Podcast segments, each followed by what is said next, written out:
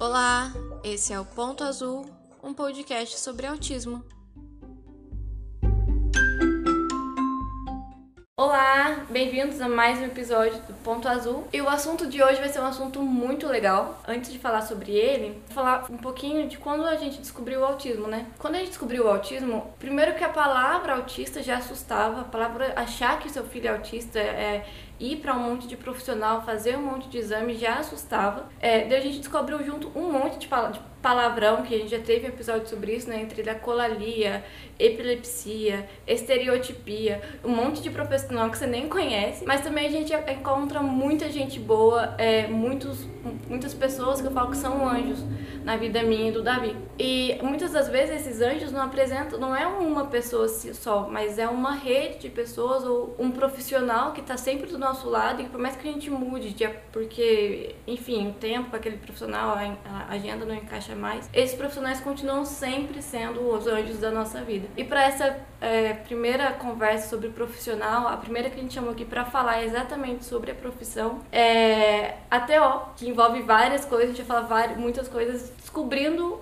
a profissão TO. Para trocar figurinhas com a gente sobre esse assunto, sobre essa profissão que é muito importante, a gente convidou a Fernanda, que é daqui da Itajubá também, e pode se apresentar, Fernanda, uhum. falar um pouquinho com a gente. Obrigada. Primeiramente, eu queria agradecer né, por essa conversa, porque a gente sempre fala que falar da terapia ocupacional é muito gratificante pra gente, né? Uma das coisas é porque muitas pessoas não conhece a área, a profissão. Então a gente gosta de estar tá conversando sobre isso. Então, assim, eu sou terapeuta é, ocupacional aqui na cidade de Itajubá. Eu me formei em 2017 e assim que me formei eu já comecei a trabalhar na área de crianças. Então, hoje em dia eu trabalho na APAI de Itajubá e tenho consultório, que é na clínica primeiro andar. Então, assim, a minha especialidade mesmo é mais nessa área, neurologia infantil, trabalhando com, com esse público de crianças. Você acabou falando, né? Porque a gente fala muito muito TO. Lá na minha família vira e mexe fala, ah, não dá, hoje o Davi tem TO. Não tem uma pessoa até hoje que não falou, o que, que é isso? o que é TO? É. Daí acho que a gente pode começar por o que é TO, o que faz a TO. Uhum a gente acaba depois, né, resumindo até a palavra TO. Para quem já conhece, já é fácil uhum. TO, TO. Mas então, a terapia ocupacional, né, o próprio nome já fala, tipo, ocupacional, vem de ocupação. Mas muitas pessoas ficam no ocupação por ocupar, né? Vamos ocupar aquela pessoa. Não, a gente quer trabalhar é, as atividades significativas. Então, assim, a ocupação pra gente são as atividades significativas do dia a dia daquele indivíduo. Então, seja o bebê, a criança, o adolescente, o adulto, idoso. Assim, eu trabalho com a parte é, infantil, né, com crianças, mas a gente pode trabalhar com outras áreas também. Então, assim, a, a terapia ocupacional, ela tem a área de criança, tem a saúde mental, tem a saúde social, né, contexto hospitalar, contexto escolar, então a gente pode trabalhar nessas áreas, tá? Então, assim, é, a gente vai trabalhar com as atividades do cotidiano, dando significado para as atividades. Então, na maioria das vezes, o indivíduo, ele não, ele tem alguma alteração né? Ou alguma dificuldade nos aspectos cognitivos, sensoriais, motores, alguma coisa que estiver prejudicando aquele indivíduo de realizar suas ocupações, é aí que a gente vai estar tá ajudando ele. Então a gente trabalha em forma de prevenção, tratamento, reabilitação, tudo para estar tá auxiliando esse indivíduo, né? Uhum. É, para ele ter uma qualidade de vida, um bem-estar, né? Para poder estar tá fazendo significado.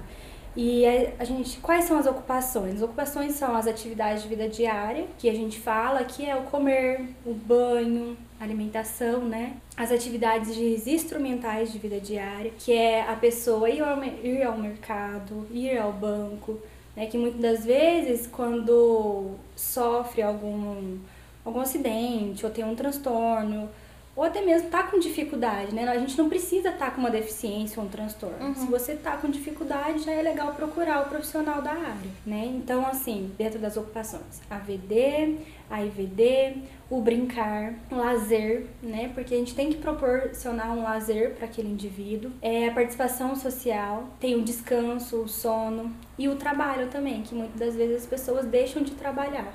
Então, aí a gente vai entrando nessas atividades significativas para poder estar tá auxiliando eles. Sim, você comentou que vai de bebê, criança, jovem, adulto. Tem uma idade mínima, tipo, para começar a acompanhar a TO? Não. Desde a, a, a motricidade, assim, quando começar a andar, explorar o mundo, já, já dá para ter o suporte da TO? Sim. Na PAI mesmo, chega criança prematura, né? O bebê prematuro. Aham.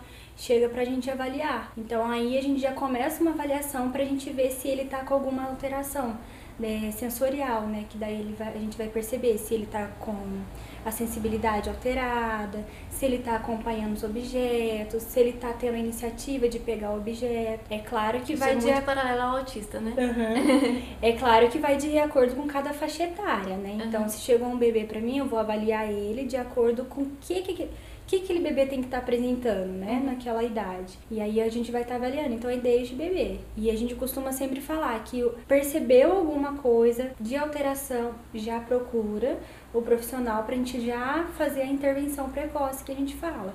Né? Não precisa estar fechando o laudo, né? Uhum. Notou alguma coisa, leva pra ele. Sim, uma coisa que era uma dúvida que eu tinha quando eu fui pesquisar TO, eu não sabe- fazia ideia de onde que é, eu dei uma pesquisada assim e no Google, no- no- também que já faz três anos, né? E, enfim, as coisas mudaram muito depois disso. Mas eu achava que TO era uma especialização da psicologia. E não é, né? Não. É, você pode falar como que é a formação da TO?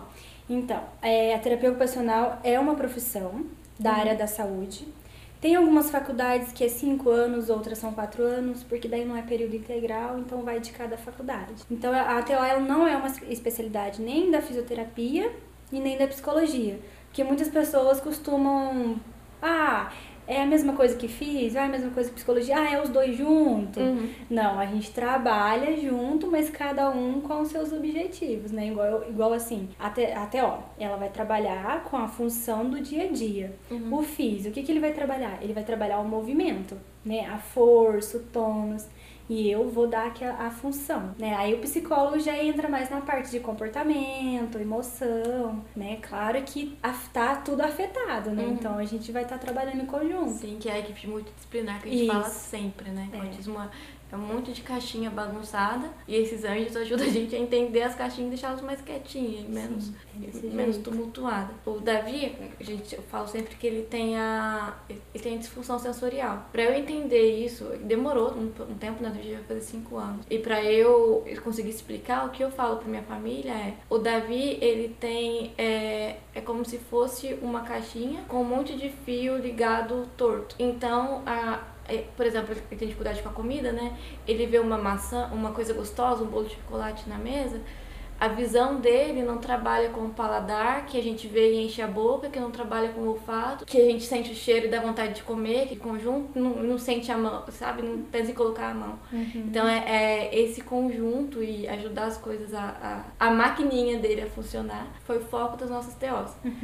E, uma, e ele já foi em duas ou três, e eu, já- eu vou em várias clínicas, né? É uma coisa que eu sempre observo é que, tipo, a- os, os- a- as clínicas de autismo, né? As, as clínicas de apoio, normalmente são clínicas que reúnem todos os profissionais, ou boa parte deles. Então tem a fono, tem a psicóloga, tem a psicopedagoga e tem uma TO lá. E a sala da TO é a mais legal de todas. É sempre a mais legal. E a mãe sempre fica sempre do lado de fora, né? Eu sento e vejo a da, a da psicóloga, é legal, tem uma mesinha pequenininha, tem uns brinquedinhos, ok. A da fono é mais ou menos igual a da psicóloga. A da TO tem um balanço, tem um negócio de subir, tem um tatame, e é- tem sempre muita coisa diferente. De como que é, tipo, fala Então. mais da sua sala e da mágica que vocês fazem É. lá dentro. Então, assim, é, as crianças gostam porque o que, que a gente quer delas, né? A gente quer que elas explo- explorem o espaço, a gente quer o brincar dela. Então, através do brincar dela que eu vou estar trabalhando todas as áreas necessárias. Né? Então, quando você falou da disfunção sensorial que o Davi tem, é, a gente inicia tra- é, esse trabalho com a parte sensorial porque afeta todo o desempenho dele. Você pode perceber que na hora que ele for brincar, talvez ele não tenha um brincar funcional. Por quê? É igual esse exemplo que você citou, essa caixinha. Nossa, adorei o exemplo. tá, tá alterado, né? Então a gente precisa estar alinhando todos esses sentidos para poder ele conseguir executar uma função, que seria o brincar, né? Que é muito importante para criança. E aí quando você fala da, da sala, né, que tem todo esse, esse equipamento, aí já é uma sala de integração sensorial, né? A minha sala eu não tenho esses equipamentos. Eu trabalho mais com a parte de estimulação sensorial. A integração sensorial, ela precisa de todos esses equipamentos suspensos. Entendi. Né? Então, ela trabalha com. Quando a, o processamento sensorial está alterado, são todos os sentidos, mais o, próprio receptivo vestibular. Então, todos esses sentidos eles estão alterados. Então, na integração sensorial, você vai trabalhar para ser integração dois ou mais desses sentidos. E aí, é claro que quando você está aplicando a integração, você tem os protocolos para avaliar aquela criança, que é uma conversa com os pais, uma observação estruturada, clínica. E agora a estimulação sensorial, né, que é o que eu uso bastante, é eu trabalhar cada sentido dessa criança. Por exemplo, a estimulação tátil, porque na maioria das vezes eles têm essa alteração, essa resistência do contato mesmo com as texturas. Então é através do dessa estimulação que eu vou inserindo e também a construção do brincar. Uma coisa que as pessoas falam sempre, né, que o autista não sente. Eu odeio essa frase. Eu praticamente odeio com todas as minhas forças essa frase, porque eu acho que o Davi não é que ele não sente, ele sente muito. Ele sente a textura, ele sente muito forte, ele sente o cheiro, ele sente muito forte, ele, é tudo sentir muito. Eu acho que essa estimulação sensorial ajuda muito nisso, né? Sim. De como seria uma abordagem? É, você, é, você hoje atende qual, o lugar da Vitória, né? Isso. É, eu uhum. lembro. O Davi era. Na verdade, assim, a gente estava trabalhando junto, né? Sim. Aí ela tinha os horários, eu tinha o dela, mas a sala era junto. Era, daí depois ela precisou ir embora. Uhum. Daí abriu a clínica do lado da minha casa também, gente largou no primeiro andar. Mas é, ela trabalhava muito também com essa, essa estimulação sensorial. Eu achava incrível, porque cada dia ela vinha com, com uma ideiazinha diferente, uma coisinha que a gente passa, eu passava, assim, tipo, eu não via aquilo, sabe? É, as arvrinhas que. A arvrinha, arvrinha mesmo, que tinha do lado do, da frente do primeiro andar ou naquele jardinzinho, Sim. ela usava. Uhum. As pedrinhas daquele jardim de inverno, ela usava. É, na sala, ela levava aquela areia colorida. A alimentação, que era um problema também do Davi, ela começou a trabalhar, ela começou a trabalhar em conjunto, desde o alimento cru, do grão cru, uhum. até o alimento cozido, e, é, e ela nunca foi pra, pra parte de comer, e sim pra ele aceitar primeiro o relar. Eu acho que isso, que isso é, né, a estimulação. Sim, isso sensorial. é estimulação sensorial. É, você falou que o Davi, né, as pessoas não sentem. Que fala que os autistas não sentem. Eles sentem sim, só que eles sentem de um modo diferente do que a gente. Uhum. Né? Talvez a gente vai colocar a mão é, numa textura, a gente vai estar tá sentindo ela lisa, e ele pode sentir já áspera. Então, a estimulação sensorial é isso. Aí a gente vai trabalhando as texturas para ele começar a aceitar essa textura. E é, eu sempre falo para os pais, é, gente, a criança ela só vai começar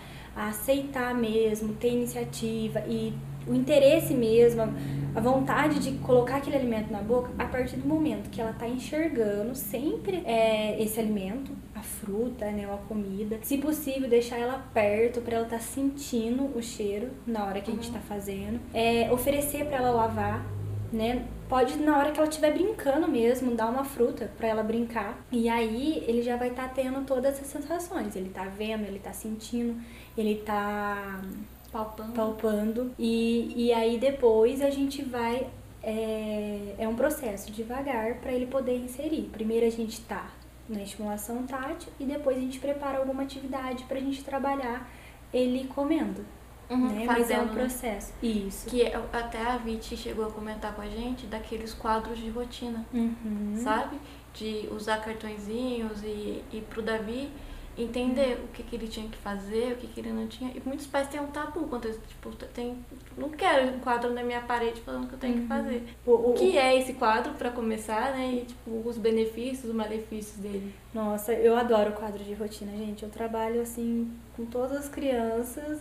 Só que assim, a gente sempre precisa da parceria dos pais. Uhum. Senão um quadro ele não tem funcionalidade. Eu sempre falo, olha, você precisa levar a sério, tá sempre. Porque causa um pouco assim, ah, não tá dando certo, eu vou parar. Mas é com bastante insistência. Então, primeiro, esse quadro, o que, que a gente quer? A gente quer organizar essa criança dentro das atividades dela do dia a dia. Uhum. Então, ele é visual, né? A gente é, orienta a não ter muito estímulo nesse quadro e poucas tarefas pro dia a dia dele, né? As tarefas básicas que a gente quer que ele realize. Porque eu não sou muito fã daqueles quadros cheios de desenhinhos, não. Uhum. É o uhum. mais o basicão mesmo, com fundo branco ou fundo preto. E aí, para ele poder visualizar e compreender o que, que vai estar tá acontecendo naquele dia a dia dele. E eu falo que isso acaba deixando as crianças menos ansiosas, menos agitadas. Sim, ajuda, no nosso caso, ajuda no mau contato. Sabe que eu falei que os vizinhos têm mau contato? Quando ele vê o que, que tem que fazer, ele não tem que se esforçar tanto para pensar, para entender, sabe? Ele já acorda e ele vê aquele quadro, ele sabe que ele acordou,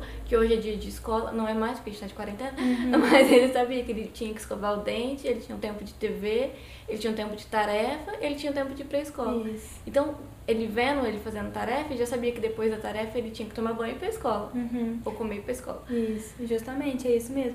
E aí a gente acaba também é, estimulando essa autonomia e independência deles, que é o que a gente quer para essas crianças desde pequeno. A gente vai estar tá oferecendo a autonomia de acordo com que ela tá é, apta para realizar aquilo. Então ele vai estar tá vendo, então ele já vai lá e já vai fazer. Então a gente já tá trabalhando a autonomia dele independência. Isso eu acho que é uma máximo também, adoro. E aí o que que acontece? Aí vai de cada objetivo, né, do terapeuta com a família, o que é as necessidades da criança. No caso, se é a seletividade alimentar, dá pra gente colocar uma criança comendo é uma fruta uhum. que ele não gosta, ele fazendo alguma atividade com a fruta. Aí vai de acordo com Sim. que. E a Vicky usava muito também o reforço por imagem. Ela tinha a pastinha Inclusive, deve ter várias, então depois você pode falar dessas pastinhas pra gente. Mas ela colocava, é, primeiro ela colocou nossas fotos, sabe? Tipo, olha, para ele reconhecer, porque para ele se reconhecer, se reconhecer como indivíduo, se reconhecer como Davi, uhum. para ele reconhecer a mamãe, reconhecer a vovó, reconhecer a titia. E eu acho que quando fala que Teo ajuda na, nas funções do, das atividades diárias, eu acho que entra nisso também, né? Entender quem ele é, o papel dele e a interação dele com as pessoas. Sim, a gente tá trabalhando tudo isso ali através do brincar também, né? Mostrando para ele o, o, a mamãe, o papai, através de alguns brinquedos, né? E pode também estar tá citando o, o nome, Sim. né? Conforme a gente vai brincando, vai estruturando uma família ali, ele já vai tá compreendendo, peraí, então na minha casa também tem isso, né? Uhum. Quem é a mamãe, quem é o papai. E aí a gente pode ir citando nome. E essa questão da pastinha também é uma das estratégias. De, de reconhecer o Isso, de reconhecer. E outra coisa que. Eu acho que eu tô te atropelando com as minhas dúvidas, não sei. Não, estamos caminhando bem. Tá. Tá, tá no. Tá é porque agora vai assim. chegar que hoje, tipo, a gente. Já, Davi já sabe quem é ele. Objetivo 1 um concluído com sucesso. Uhum. O Davi já consegue é, mostrar o que ele quer e responder comandos básicos. Objetivo 2 concluído com sucesso. E agora a gente está no 3, que é a alfabetização e lidar com sentimentos. Uhum. Porque o Davi, ele ainda não sabe lidar com a frustração, ele ainda não sabe, ele, ele não entende quando ele tá triste, ele não entende a, a diferença de tristeza, braveza, com birra só, sabe? Uhum. ele ainda não, ainda não, não conseguiu é, expressar, e eu acho que ele, além de expressar, ele não conseguiu entender mesmo é, o, que, o que ele tá sentindo no momento. E como que é o trabalho da TO, tipo, nessa parte de da criança entender os seus sentimentos, entender o que ela quer, entender a dinâmica pessoal da vida, né? Porque uhum. é, agora vai entrar nisso, ele vai aprender a se comunicar com as pessoas. E o sentimento envolve se comunicar com as pessoas. Sim, entra um pouco no que eu já te falei. Dá pra gente abordar alguma dessas coisas junto com brincar, mas não dá pra gente entrar a fundo porque entra mais na parte da psicologia, né? Que são as expressões dos sentimentos. Então a psicologia que vai estar tá ajudando a gente nessa parte. Sim. Né? De como ele vai aprender esse sentimento, de como ele vai se expressar. É claro que a gente vai estar tá estimulando, reforçando, porque no brincar a gente conversa, ah, o bonequinho ficou triste, uhum. né, tá chorando. Mas assim, entrar nessa intervenção mesmo é mais com a parte da psicologia. Entendi. E você acha que tem um final pro trabalho para atividade da TO, porque a psicopedagoga mesmo, eu tive uma, inclusive, nos demos muito bem, mas ela teve um ano com o Davi, deu ano passado, novembro mais ou menos. Ela disse: Olha, eu já posso acabar a terapia, a, as sessões, mesmo faltando duas, porque eu já concluí o objetivo que eu tinha traçado com ele. E como já vai entrar férias, melhor voltar pro ano que vem com um objetivo novo. Nesse prazo, eu acabei trocando de psicopedagoga também, que eu me identifiquei com outro, eu gosto muito. E eu acho importante também, é, depois de um ano, dois anos, a gente conhecer uma outra abordagem. Acho que para tudo, né? Até para as minhas psicólogas eu troco Sim. depois de um certo tempo. É, de como que, tipo, esse primeiro, esse processo de definir aonde quer chegar, o que está sendo trabalhado com a criança, aonde quer chegar. Isso é feito é, majoritariamente pelo TO ou a, os, mais os pais que ditam? Na anamnese, você que percebe, encaminha, como que funciona? Então, é, a princípio a gente vai começar a trabalhar a queixa que o pai está tendo, né? Então, mas assim, se ele é, tá queixando que não tá tomando banho sozinho, não tá escovando o dente, mas espera aí, o que que tá acontecendo? Então a gente avalia, vê se ele tem essa capacidade para realizar as atividades, para eu poder concluir o que o pai tá queixando. Então eu vou trabalhar várias coisas lá atrás, é, atividades que envolvem as habilidades motoras finas para que ele consiga. Se ele já tem uma alteração sensorial, vai ser muito mais difícil. Ele não consegue se organizar. Então, a gente precisa organizar essa criança para ela planejar e executar aquela atividade. E conforme a gente for trabalhando, a gente vai observando aonde está mais essas dificuldades, porque na maioria das vezes os pais enxergam só uma coisa uhum. e aí conforme a gente vai conversando e apresentando, aí eles vão enxergando outra. Então assim, eu tô com um objetivo, concluir, tô vendo outra coisa, eu vou indo, eu vou concluindo. Só que o que a gente quer dessa criança, né? Autonomia e independência. A hora que ela tiver com uma autonomia e independência e tá realizando tudo aquilo que eu trabalhei lá atrás, que os pais é, trouxeram como queixa, Aí sim, eu posso dar uma alta e depois de uns seis meses eu vou reavaliar para ver se tá tudo bem. Entendi. Tá? Geralmente eu costumo trabalhar dessa forma. Uhum. Né? Então é um trabalho em conjunto, meu e dos pais. Eu vou estar tá apresentando para ele as dificuldades, as respostas positivas. Claro que a gente nunca deixa de apresentar, a gente sempre tá falando, elogia eles também. E aí a gente vai conversando sobre tudo isso. Eu acho que agora, antes para concluir, né, eu acho que eu, eu desconfiei do autismo e antes de fechar o diagnóstico, primeiro a gente passa por uma bateria de profissionais, né? Profissionais. Que daí a gente eu faço uma coleta de relatórios, daí eu levo pro neuro que analisa esse monte de relatórios, ele pede uma bateria de exames, depois ele analisa os exames e fala, ok, não é uma massa, não é não sei o que lá, não é não sei o que lá, não sei... É autismo. É autismo. É. E como que é a, a, o apoio, né, o papel da TO nesse fechamento? Costumam procurar a TO nessa Sim. descoberta? Assim, praticamente dos médicos que eu recebo encaminhamento, eles mandam pra gente avaliar, uhum. né, para ver se tem características diagnósticas. Então a gente faz uma avaliação, observa para ver se está apresentando. É quanto tempo mais ou menos? Olha, depende do muito da criança e de como a gente está conseguindo avaliar. Uma sessão não dá, duas também não. Uma terceira, quem sabe? É. Né? Porque são várias coisas que a gente precisa estar tá observando. É claro que tem alguns testes para poder estar tá aplicando, né? Mas assim, eu uso bastante observação clínica mesmo. Uhum. E aí a, a gente faz o relatório e coloca, apresentou característica diagnóstica ou não apresentou, né? Então os médicos eles precisam dessa dessa equipe multidisciplinar para estar tá apresentando de acordo com a sua área, né? Sim. Se ele tem alguma alteração, dificuldade, para estar tá ajudando ele a fechar o, o diagnóstico Sim. mesmo. É, o Davi, quando foi, primeiro que você falou duas, três, eu achei lindo, porque todos os profissionais que eu fui pediram nove, dez sessões. Ou pediram dez sessões com o Davi, uhum. ou foram dez sessões, sendo duas, uma comigo e as dez com o Davi, para depois ah, fechar, sim. mandar o relatório. Eu, eu disse três, assim, de observação clínica, fora as outras duas sessões que eu faço, duas ou três sessões que eu faço com os pais, que é a anamnese acaba sendo 10 mesmo. é, porque é, no início a gente faz a anamnese com os pais, a gente coleta os dados, né, do, do contexto familiar, da gestação, uhum. do desenvolvimento da criança. É bem completa. E aí demora de duas a três sessões, aí a hora que a gente termina, aí vai para avaliação com a criança, de duas a três sessões.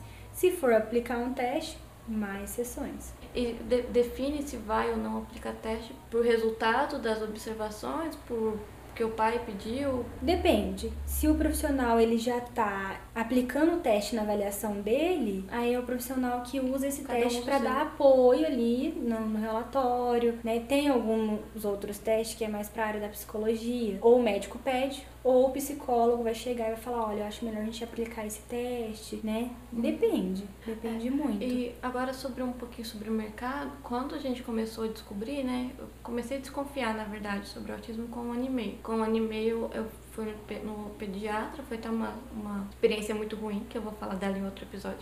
Daí eu pedi as guias, pedi pra, tipo, olha, eu estou desconfiando que meu filho tem alguma coisa. E já tinha Ótimo. conversado e, e ele não quis me dar as guias. Eu precisei de umas duas, três vezes no pediatra pra pedir. E ele passou pra fono, porque a característica principal do Davi era a fala. E foi no que eu, tipo, tive que meio que brigar, sabe? Insistir pra ele. Ele só passou pra fono. E depois da fono, que ela falou assim: olha, eu acho que deve pedir a TO e a psicóloga. E nessa época não tinha TO, sabe? É, uhum. E faz pouco tempo, faz três anos, três anos e meio. E TO era muito difícil de achar aqui na cidade. Achava uma ou outra pelo convênio.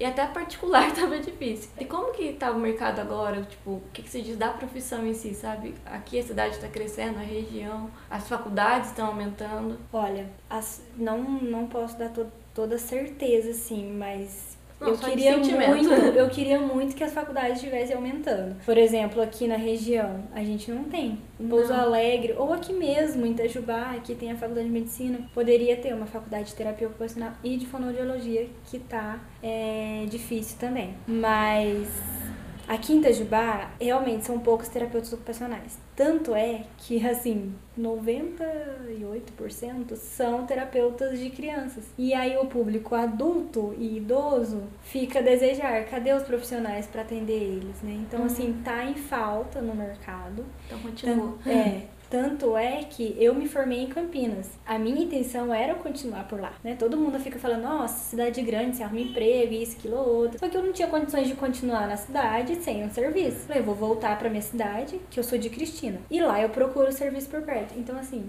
aqui na região, graças a Deus, né? Eu tive que, ter, que escolher o lugar que eu ia ficar. Aí eu escolhi aqui em Itajubá. Então, assim, essas cidades menores precisam muito de terapeuta. Aí acaba vindo de fora uhum. pra estar tá dando esse apoio pra gente. A Vitória mesmo é uma delas, eu carreguei ela pra cá. Ficou um ano e foi embora. Então, né, eu carreguei assim, eu chamei ela, né? Ela aceitou também. E depois ela, ela foi embora. Depois conheci uma outra colega em Campinas. Eu falei assim: olha, tá precisando, vamos pra lá. Aí eles estão vindo. Mas assim, tá muito difícil mesmo. É triste. Porque é. daí, igual eu te falei, os adultos e idosos ficam como? E o convênio também, né? Não quer cobrir. Porque, para, enfim, parece que teve vários problemas com o convênio, deles tem uma limitação de guias, mas é, é papo de é mais burocrático do que. É, Essa questão do coisa. convênio é complicado, viu? Uma das frustrações é que, assim, eles querem sempre o laudo do médico ou um relatório médico para liberar mais sessões. Mas se eu sou profissional, eu tô falando que ele precisa ainda das terapias, né? Sim. Mas eles querem, o convênio quer que apresente o laudo. Aí. Isso é loucura, porque, tipo, tem que pegar a guia todo, todo, toda, de cada três meses, que dura mais ou menos, né, com o pediatra. É. E, gente, a pediatra, ela nunca faz a sessão, ela nunca faz a consulta. Eu ligo, peço a guia, ela deixa lá, passo a, passo a carteirinha, ela recebe a consulta e pronto. E, gente, isso acontece com todos. Eu não falei o nome da pediatra, então tá tudo bem. Mas acontece com várias aqui em Itajubá, porque eu conheço Nossa. outras mães e é só isso. Eu não sabia. Eu sempre falo, olha, você liga pro seu pediatra. neuro ou seu pediatra pede para ele a guia. A guia para você. Então eu não sei se eles passam como Todos sessão passam. ou não. Nossa, Todos pedem para passar carteirinha, sabe? E tipo, se eu pago convênio, eu não vou pagar mais ou menos, eu vou pagar o mesmo valor mensal, então eu não vejo problema em pagar, sabe? Em passar a carteirinha, uhum. que pra mim realmente não faz diferença nenhuma. Mas é só uma coisa que, tipo, eu acho que é, dá muito valor pro profissional errado. Não que não tenha esse valor o pediatra, claro que tem. Mas eu tive vários problemas com pediatras, então hoje eu até falo, tipo, eu tenho pediatra que ele é pra cuidar da pneumonia. O pediatra pra cuidar é, das, das especialidades do, do cuidado especial que meu filho precisa, aqui em Itajubá não tem um preparado ainda. Uhum. Tem os que estão e tem boa vontade que são os que brilham e que a gente gosta, porque, tipo, não tiveram a formação, mas se mostram muito, com muita boa vontade, uhum. que é o que eu uhum. cheguei hoje. Mas antes de chegar nesse com boa vontade, eu tive um, porque eu sou da cidade também, né? Conheci muitos que não tem nem boa vontade. Uhum. Enfim. É, você comentando os pediatras, posso falar uma questão assim que me deixa bem frustrada e eu acho que vai entrar um pouquinho no que você falou. É, eu recebo é, crianças no consultório encaminhadas do pediatra. A mãe fala esse mesmo relato. Eu briguei para ele encaminhar para as terapias. E aí a criança chega para mim, eu falo, gente, tem várias características. E por que que só encaminhou agora? E por que, que a mãe tem meu... que brigar? não, e que bom que algumas mães brigam. Tem outras que acham que tá tudo bem. A criança tá com quase dois anos de idade, tá com super atraso de fala. O pediatra tá tudo Respeita bem. Respeita o tempo da criança. Respeita o tempo da criança. Então, assim, eu não tô generalizando todos os pediatras, mas assim, sim, 60% ah, dos meus 90. É, dos meus casos que chegaram para mim na clínica foi basicamente assim. isso. E aí tem mãe que já é resistente quanto ao autismo. Então aí eu vou ter que ir trabalhando, mostrando, olha, tem alguma coisa aqui que a gente precisa trabalhar mais. Sim. Não, acho que a mãe ser resistente ao autismo é até comum, né? Também vai ter outro episódio que eu pretendo falar disso, mas eu demorei para aceitar o autismo. Eu passei, eu passei nas três primeiras que ele mandou e tive o diagnóstico, o relatório indicando para autismo. Eu fui no neuro, no neuro 1 e fiz os exames. Eu fui, fiz os exames coisas. Ele falou: "É mesmo". Ah, não é não. Eu continuei com as outras, levei em outra psicóloga. Eu levei o meu filho em três neuro e uma psiquiatra, uhum. mais umas oito terapias de apoio, que envolve TO, psicóloga, psicopedagoga e fono. É, só essas quatro. Então, tipo, sabe? É, porque o diagnóstico de autismo não, não é. Autismo não é doença, né? Inclusive, eu ouvi isso de um médico, acredita? Do primeiro pediatra do meu filho. Ele falou que autismo era doença, era uma doença que passava de pai para filho. Como ele era, tinha sido meu pediatra, ele falou assim: você não é autista, seu filho não vai ser. Para de inventar doença pro seu filho. Eu ouvi essa frase. Você acredita? Enfim. Mas é uma, é, mas é uma condição que ele vai ser para sempre. A partir do momento que alguém falou que é, eu aceitei que é, eu tô assumindo que meu filho vai ser pro resto da vida. E foi aí que entrou minha pergunta para você, tipo, quando que acaba ou deixa de ter o trabalho do TO? Porque é, eu falei da Vitória 1, Vitória 2, Vitória 3, parece que não, é, que não tem fim, sabe? A gente vai ter sempre, sempre uma coisa para desenvolver, uma coisa para dar aquele empurrãozinho, para dar aquele suporte. E eu não enxergo a nossa vida, tipo, nem de, sei lá, nos próximos 10 anos, pelo menos, que eu, meu filho tem 5, mas eu já estou prevendo a adolescência de 15, sem o suporte dessa rede de apoio desses anjos de profissionais que a gente precisa. Uhum. É, com certeza vai precisar, porque né, cada fase é um novo aprendizado e a gente vai ter que estar tá ajudando ele é, nessa, nessa nova fase né, de aprendizado. Então, eu acho que eu acho que é muito de cada criança, de cada adolescente. Mas assim, o caminho, é, por mais que você teve essa resistência, eu gosto quando os pais é, correm e lutam e buscam porque quer ajudar a criança. Uhum. Né? Uma vez uma mãe até falou assim pra mim, gente, eu tô me sentindo aliviada aliviada. Dá alívio também quando fecha sabe o que, que é. Agradeceu, eu nunca esqueço, ela agradeceu, ela falou assim, tô sentindo aliviada porque agora eu sei como que eu vou ajudar o meu filho. Então é isso, é ajudando eles, gente. É apenas uma dificuldade, um transtorno que a gente vai estar tá adequando todas as necessidades que eles precisam. Tá joia. Fernanda, muito obrigada por ter participado comigo hoje. É, obrigada por ter sido tão bem, bem disposta desde o começo, desde o primeiro contato. Adorei te conhecer, espero que a gente ah, continue ah, e tenha outras conversas. Ah, eu também, porque parece que a gente fala e parece que a gente não falou tudo. eu escrevi lá em casa, nossa, foi duas folhas mais. Mas é muito bom conversar sobre isso, eu adoro bastante. Obrigada. Gosto muito desses pequenos. certo. Muito obrigada, Fernanda. Obrigada, pessoal. E até a próxima.